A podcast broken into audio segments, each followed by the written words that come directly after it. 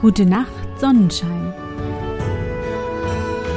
Der märchenhafte Podcast für kleine und für große Leute.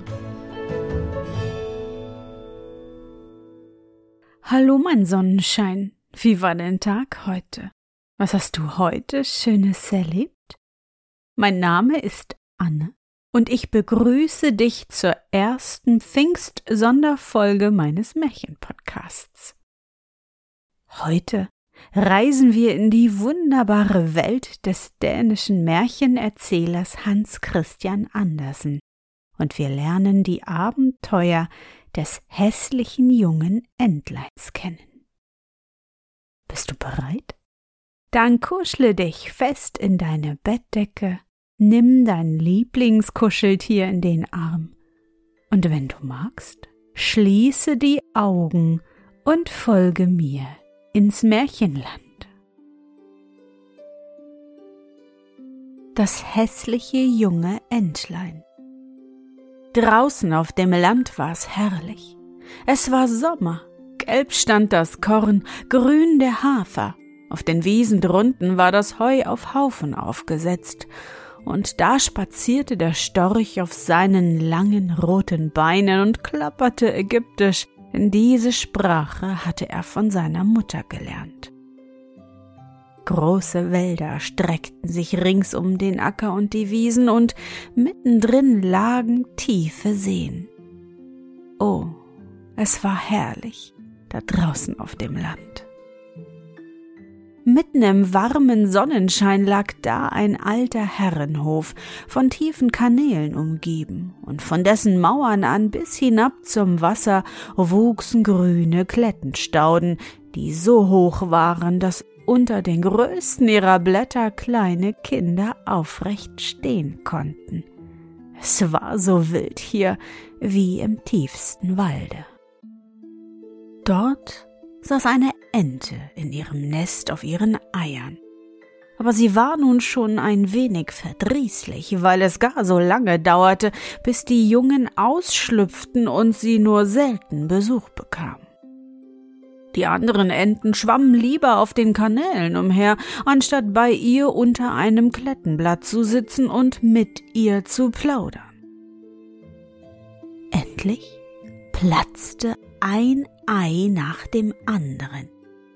Piep, piep, erklang es. Alle Eidotter waren lebendig geworden und streckten die Köpfchen heraus. Rapp, rapp, eilt, eilt, rief die alte Ente, und da rappelten und beeilten sich die Jungen aus Leibeskräften und guckten unter den grünen Blättern sich nach allen Seiten um. Die Mutter ließ sie sich umschauen, so viel sie wollten, denn das Grün ist gut für die Augen. Ach, wie groß ist die Welt, sagten alle Jungen. Jetzt hatten sie freilich ganz anders Platz, als da sie noch drinnen im Ei lagen. Meint ihr, das sei die ganze Welt? sagte die Mutter. Oh nein, sie erstreckt sich noch weit über die andere Seite des Gartens hin, ja bis an den Zaun des Pfarrers. Dort bin ich freilich noch nie gewesen. Nun seid ihr wohl alle da? Fügte sie hinzu und erhob sich. Ach nein, es sind noch nicht alle da, das größte Ei liegt immer noch da. Wie lange soll es dann noch dauern? Nun habe ich es wirklich bald satt. Darauf setzte sie sich wieder. Nun, wie geht's? fragte eine alte Ente, die sie besuchen kam. Mit dem einen dauert es gar so lange, sagte die brütende Ente. Es zeigt sich noch immer kein Loch darin, aber sieh dir nur die anderen an. Das sind wirklich die niedlichsten Entlein, die ich je gesehen habe. Sie sehen alle ihrem Vater gleich. Der Bösewicht, er besucht mich nicht einmal. Lass mich doch das eine sehen, das nicht platzen will, erwiderte die Alte. Oh, das ist ein Putenei. Du kannst dich darauf verlassen, so bin ich auch einmal angeführt worden und hatte meine liebe Not mit dem Jungen, denn sie fürchteten sich vor dem Wasser. Ich konnte sie gar nicht hineinbringen, so viel ich auch rappte und schnappte. Es half alles nichts. Lass mich doch noch einmal das eine sehen. Jawohl, das ist ein Putenei. Lass es nur liegen und lehre lieber deine anderen Kinder schwimmen. Ein Weilchen will ich doch noch darauf sitzen bleiben, entgegnete die brütende. Habe ich nun so lange gesessen, so kommt es auf ein Weilchen auch nicht mehr an. Ganz nach Belieben, sagte die alte Ente und darauf verabschiedete sie sich. Endlich platzte das große Ei. Piep, piep, sagte das Junge und kroch heraus. Es war sehr groß und auffallend hässlich. Die alte Ente betrachtete es. Das ist ja ein schrecklich großes Entlein, sagte sie. Keines von den anderen sieht so aus. Sollte es wirklich eine junge Pute sein? Nun, das werden wir bald sehen. Ins Wasser muss es, und wenn ich es selbst hineinstoßen müsste. Am nächsten Tag war herrliches Wetter. Die Sonne strahlte hell auf all die grünen Kletten. Die Entleinmutter erschien mit ihrer ganzen Familie am Kanal. Platsch sprang sie ins Wasser. Rapp, rapp rief sie, und ein Entlein nach dem anderen plumpste hinein. Das Wasser schlug über ihnen zusammen, aber sie tauchten gleich wieder auf und schwammen nun stolz dahin. Die Beinchen bewegten sich von selbst und alle waren lustig und vergnügt im Wasser, selbst das hässliche graue Junge schwamm mit. Nein, das ist keine Pute, sagte die alte Ente. Man braucht nur zu sehen, wie hübsch es die Beine gebraucht und wie gerade es sich hält. Nein, es ist mein eigenes Kind. Eigentlich ist es ganz hübsch, wenn man es genau betrachtet. Rapp, rapp, kommt jetzt mit mir, dann werde ich euch in die Welt einführen und euch im Entenhofe vorstellen. Aber haltet euch immer in meiner Nähe, damit euch niemand tritt, und nehmt auch besonders vor der Katze acht. So kamen sie auf den Entenhof. Drinnen war ein schrecklicher Lärm, denn es waren zwei Familien da, die sich um einen Aalkopf stritten, den dann schließlich doch die Katze ergatterte. Ja, seht, so geht es in der Welt zu, sagte die Entenmutter und wetzte ihren Schnabel, denn sie hätte den Aalkopf auch gerne gehabt. Nun gebraucht eure Beine, seht zu, dass ihr euch beeilt und neigt den Hals vor der alten Ente dort. Sie ist die vornehmste von allen hier. In ihren Adern rollt spanisches Blut, deshalb ist sie so steif und dick. Wie ihr seht, trägt sie einen roten Lappen um das Bein. Das ist etwas besonders Schönes und die höchste Auszeichnung, die einer Ente zuteil werden kann. Es bedeutet, dass man sie nicht verlieren will und dass sie von Tieren und Menschen gleich erkannt werden soll. Rappelt euch, beeilt euch, setzt die Füße nicht einwärts. Ein wohlerzogenes Entlein setzt die Füße auswärts, gerade wie Vater und Mutter. Seht, so. Und nun neigt eure Hälse und sagt rapp. Das taten die jungen Entlein aber die anderen Enten ringsumher betrachteten sie und sprachen Ei, ei, ei, nun sollen wir diese Sippschaft auch noch hier haben, als ob wir nicht vorher schon genug gewesen wären. Pfui, wie sieht das eine Entlein aus? Das wollen wir nicht unter uns dulden. Und sogleich flog eine Ente hin und biss es in den Nacken. Lasst es in Ruhe, sagte die Mutter. Es tut ja niemanden etwas zuleide. Ja, aber es ist so groß und seltsam, erwiderte die Ente, die es gebissen hatte, und deshalb muss es gepufft werden. Ihr habt ja recht hübsche Kinderchen, Mütterchen, sagte die alte Ente mit dem Lappen um den Fuß. Sie sind alle recht hübsch, mit Ausnahme des einen, das es missglückt. Ich wollte, ihr könntet es noch einmal ausbrüten. Das geht nicht, Ihro Gnaden, sagte die Entenmutter. Es ist allerdings nicht hübsch, aber es hat ein sehr gutes Herz und schwimmt ebenso gut wie die anderen, ja fast noch besser.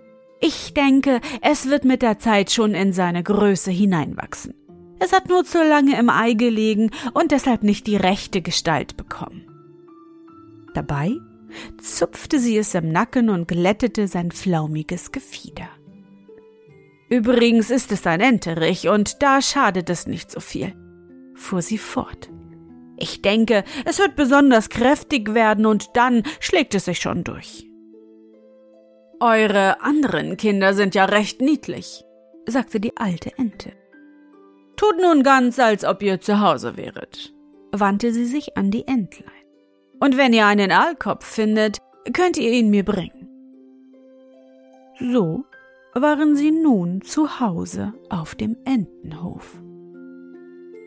Aber das arme Entlein, das zuletzt aus dem Ei gekrochen und so hässlich war, wurde gebissen, gepufft und von den Enten wie von den Hühnern gehänselt. Es ist zu groß, sagten sie einstimmig. Und der Puterhahn, der mit Sporen auf die Welt gekommen war und sich deshalb einbildete, er sei ein Kaiser, blies sich wie ein Schiff mit vollen Segeln auf, ging gerade auf das arme Entlein zu und dann kollerte er und bekam einen feuerroten Kopf. Das hässliche Entlein wusste nicht, wo es stehen oder gehen sollte. Es war tief betrübt, dass es so hässlich aussah und von dem ganzen Entenhof verspottet wurde. So ging es am ersten Tag und später wurde es immer schlimmer. Das arme Entlein wurde von allen gejagt, selbst seine Geschwister waren unartig gegen es und sagten immer, wenn dich nur die Katze holen würde, du hässliches Ding. Ja, selbst die Mutter seufzte wärest du nur weit fort. Die Enten bissen es, die Hühner hieben mit den Schnabel auf es ein, und die Magd, die die Tiere fütterte, stieß es mit dem Fuße weg. Da lief es fort und flog über den Zaun, wo die Vöglein erschrocken von den Büschen aufflogen. Ach, auch daran ist meine Hässlichkeit schuld, dachte das Entlein und kniff die Augen zusammen, lief aber trotzdem weiter. So gelangte es bis zu dem großen Moor, wo die Wildenten wohnten. Hier lag es die ganze Nacht hindurch, denn es war sehr müde und kummervoll. Und gegen Morgen flogen die Enten auf und entdeckten den neuen Kameraden. Was bist du denn für ein Landsmann? fragten sie, und das Entlein drehte sich und grüßte nach allen Seiten so gut es konnte. Du bist ja schrecklich hässlich, sagten die Wildenten, aber das ist uns einerlei, wenn du nur nicht in unsere Familie hineinheiratest. Ach, das arme Entlein dachte wahrlich nicht ans Heiraten. Es war ganz zufrieden, wenn es nur die Erlaubnis erhielte, im Schilfe zu liegen und Moorwasser zu trinken. Schon zwei Tage hatte es nun dagelegen, als zwei Wildgänse oder vielmehr Gänseriche dorthin kamen. Sie waren noch nicht lange aus dem Ei gekrochen und deshalb auch etwas vorlaut. Höre, Kamerad, du bist so hässlich, dass du uns gerade dadurch gefällst. Willst du zu uns halten und Zugvogel sein? Hier ganz in der Nähe in einem anderen See wohnen einige allerliebste Wildgänschen, lauter Fräulein, die reizend rapp rapp sagen können. Dort kannst du vielleicht dein Glück machen, so hässlich du auch bist. Piff, paff, knallte es, und die beiden Wildgänseriche und ganze Scharen wilder Gänse flogen aus dem Schilfe auf. Wieder und wieder knallte es. Es war große Jagd.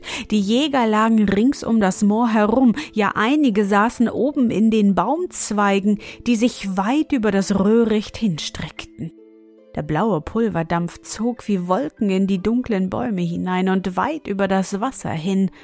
Nun kamen die Jagdhunde.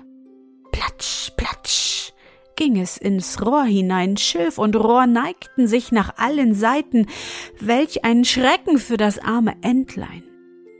Es drehte den Kopf, um ihn unter den Flügel zu stecken, aber in demselben Augenblick stand ein fürchterlicher großer Hund vor ihm. Die Zunge hing ihm lang aus dem Halse heraus und seine Augen funkelten entsetzlich. Er berührte das Entlein fast mit der Schnauze, leckte seine scharfen Zähne und platsch, platsch, zog er sich wieder zurück, ohne es zu packen. Gott sei Dank, seufzte das Entlein. Ich bin so hässlich, dass mich selbst der Hund nicht beißen mag. So lag es denn ganz still, während die Schrotkörner durch das Schilf sausten und Schuss auf Schuss knallte. Erst am späten Nachmittag wurde es ringsrum ganz still. Aber selbst dann wagte das arme Entlein nicht, sich zu erheben. Es wartete noch mehrere Stunden, ehe es sich umschaute, und dann eilte es so schnell es konnte aus dem Moor fort. Es lief über Wiesen und Felder, und dabei war ein solcher Sturm, dass es kaum vorwärts kommen konnte. Gegen Abend erreichte es ein ärmliches Bauernhäuschen, das so baufällig war, dass es selbst nicht wusste, nach welcher Seite es fallen sollte, und deshalb blieb es stehen. Aber nun brauste der Sturm draußen um das Entlein, dass es sich setzen musste, um Widerstand zu leisten, und es wurde immer noch schlimmer. Da bemerkte das Entlein, dass die Türe aus einer Angel herausgehoben war und nun so schief hing, dass es gerade durch die Spalten in die Stube hineinschlüpfen konnte.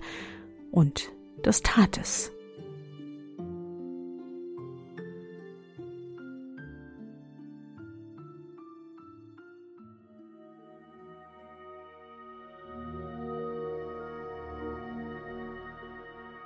Na, Sonnenschein, bist du noch wach? Das war der erste Teil vom Märchen Das hässliche junge Entlein von Hans Christian Andersen. Ach, Sonnenschein, ich möchte weinen. Nur weil unser kleines Entlein anders aussieht als seine Geschwister und die anderen Enten ja nur, deshalb wird es gepufft und gezweckt und sie sagen ihm all die fiesen und gemeinen Dinge ins Gesicht. Ach, ich wäre wahrscheinlich auch weggelaufen. Man darf andere einfach nicht wegen ihrem Aussehen ärgern, auslachen oder beschimpfen, das macht man doch einfach nicht. Selbst die Entenmama sagte doch, dass das Entlein lieb sei und sehr gut schwimmen könnte. Warum zählt das nicht auf dem Entenhof? Aber Sonnenschein sei beruhigt. Dies ist der erste Teil unserer Geschichte und ich bin mir absolut sicher, dass das Entlein es allen zeigen und am Ende alles gut werden wird. Ganz bestimmt. Morgen hören wir, wie es weitergeht. Ich hoffe, dir hat unsere gemeinsame Reise heute gefallen. Für mich war es wieder wunderbar und ich danke dir, dass du mich begleitet hast. Und bevor du nun die Augen schließt und in dein Traumland reist, möchte ich mit dir nochmal an dein schönstes Erlebnis heute denken. Was war es?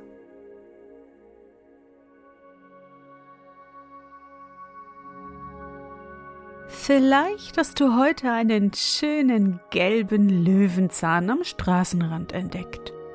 Oder du hast dich mit deiner besten Freundin oder deinem besten Freund getroffen. Versuche dich an dein schönstes Erlebnis heute zu erinnern.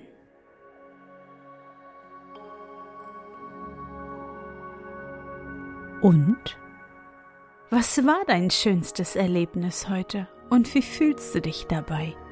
Suche dir auch heute wieder den schönsten Moment aus und präge ihn dir gut ein.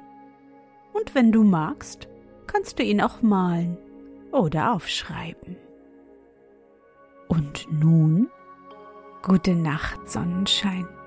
Schlaf gut und träum was Schönes. Wir hören uns schon morgen wieder.